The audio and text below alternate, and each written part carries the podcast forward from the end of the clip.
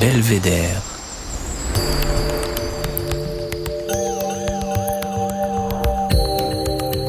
Le podcast du département de l'Isère. Organiser un festival, tourner un film, réaliser un spectacle. Les jeunes ont la tête pleine d'idées, mais ne savent pas comment s'y prendre pour les réaliser. Pour les aiguiller, Lila Robert, membre de l'association Désaccordés, a réalisé avec quatre autres camarades un documentaire sur trois projets portés par des jeunes qui montrent qu'il est possible d'aller au bout de ses rêves quand on s'en donne les moyens. Il est aujourd'hui en cours de réalisation.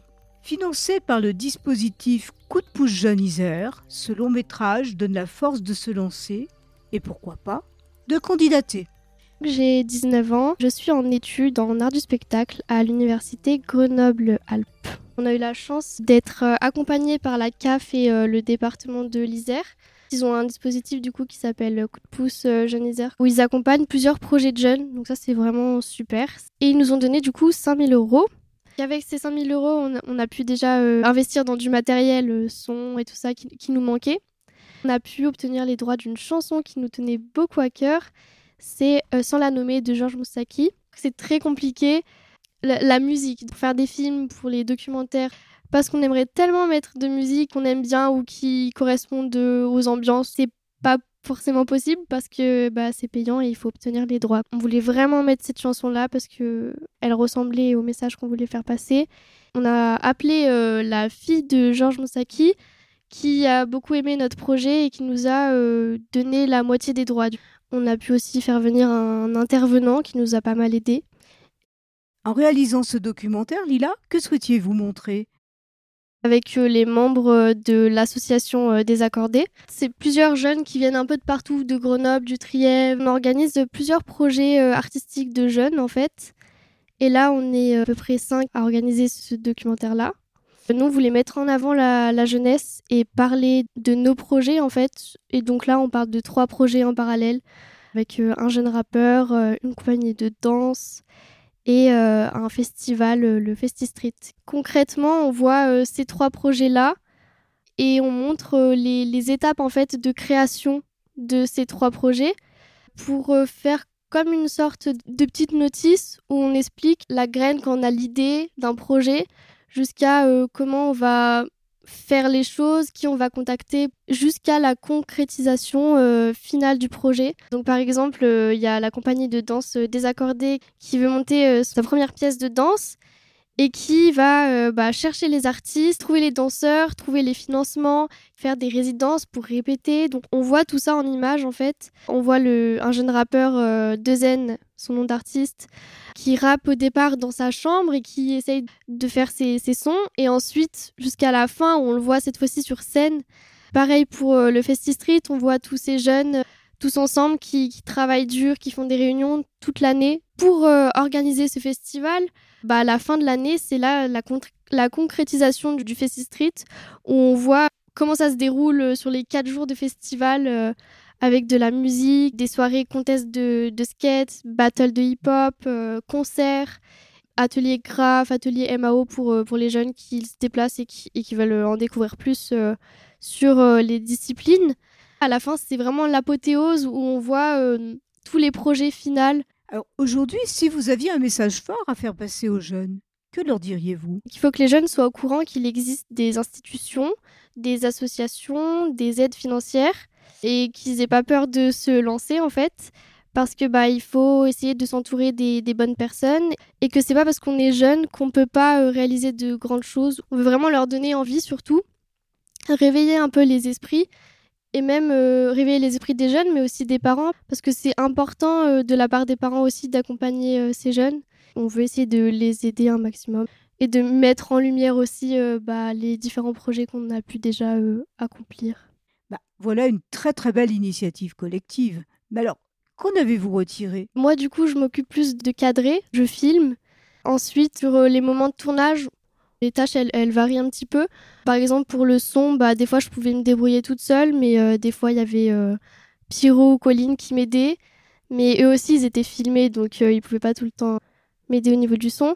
Et sinon, pour le montage, eh ben, on est plutôt trois à, s'occuper du montage. On a passé pas mal de temps à, suivre, à suivre les projets sur à peu près un an. Parce que sur un an, en fait, bah, il se déroule plein, plein de choses. Euh, on voit dans le documentaire une évolution des projets, mais aussi une évolution euh, des images, comment moi je filme. Il y a vraiment une évolution parce que au départ, moi je débutais avec ma, ma caméra, ça faisait pas longtemps que je l'avais. Et après, euh, il y a eu un intervenant comme Cyril Barbanson qui est venu m'aider. Donc il est réalisateur du documentaire. Il a pu par exemple m'apprendre plein de choses au niveau de la caméra, donc je me suis servi de tout ce qu'il m'a dit. Il y a vraiment eu une évolution, que ce soit au niveau de la caméra, dans ma manière de filmer, mais aussi dans ma manière de penser, dans ma manière euh, d'interviewer. Parce que du coup, bah, j'étais accompagnée de personnes et j'ai compris comment euh, il fallait interviewer, etc. Et puis c'était un projet qui nous a fait évoluer tous, quoi, parce qu'on était euh, tous ensemble. C'est enrichissant, quoi. Et puis ça nous permet, permet à tous de savoir comment on s'écoute, comment on avance. Selon vous, Comment se portent les jeunes aujourd'hui? Vont-ils bien? Vont-ils euh, plutôt moins bien? La jeunesse a beaucoup beaucoup d'ambition et de projets. Il y a aussi une part de manque de confiance. On ne connaît pas forcément toutes les aides dont on peut bénéficier. C'est pour ça que c'était important de le rappeler dans ce documentaire. Aujourd'hui, dans la jeunesse, il y a quand même une certaine solitude. C'est pour ça que, en montrant qu'on peut être ensemble, qu'on peut créer des projets ensemble grâce à des associations. Le but, c'est de se dire, euh, on peut s'entourer, on n'est pas obligé de rester seul. Être seul, c'est bien pour évoluer, pour être autonome, mais être en groupe, ça apporte tellement de choses et ça pousse vers le haut énormément. Je suis en train de vous dire ça, mais moi-même, je suis quelqu'un qui procrastine souvent et qui avance pas toujours comme je voudrais. Mais euh, j'ai des gens autour de moi qui m'aident à me pousser vers le haut. Je fais partie de cette association où on est plein de jeunes. Bah, du coup, on s'entraide et ça, c'est hyper important.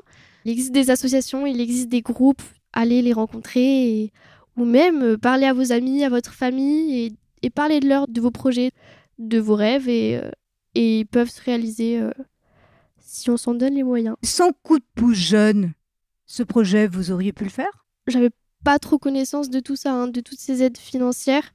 Ouais, de coup de pouce jeune c'est parce que euh, les plus grands qui font partie de, cette association avaient déjà euh, fait des demandes de, subventions. Sans ce dispositif-là, on pourrait beaucoup moins aller vers quelque chose de qualitatif. Si on se retrouve à être euh, sans matériel, caméra ou son, bah c'est hyper compliqué de réaliser quelque chose à la hauteur de ce qu'on voudrait. Ça permet tellement d'aller vers quelque chose de plus grand et en fait, ça permet tellement d'aider beaucoup, beaucoup de gens. Enfin, c'est beaucoup de jeunes. En fait, c'est super. Enfin, Lila, que va devenir ce documentaire? On aimerait le diffuser dans les écoles. Donc, les écoles primaires, collèges et lycées, même fac. On va essayer de contacter tous les cinémas de la région possible. Et puis même, euh, pourquoi pas contacter des chaînes de, télé et, et ça sur plusieurs années. Alors on a vu, vous êtes quelqu'un de très motivé. Mais avez-vous un belvédère en Isère qui vous inspire et vous donne la force de vous dépasser? Euh, Moi, mon belvédère en Isère, c'est euh, le site de la Bastille, simplement pour euh, la belle vue, pour les montagnes et parce que j'adore me poser en hauteur et regarder soit les étoiles, soit le coucher de soleil.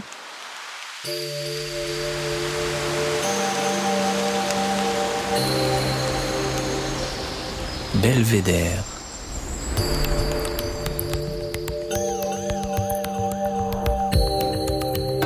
le podcast du département de l'Isère.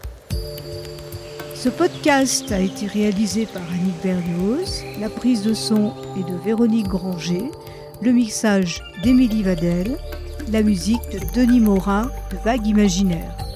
Si vous avez aimé, rendez-vous sur toutes les plateformes de podcast ou bien sur www.isermag.fr.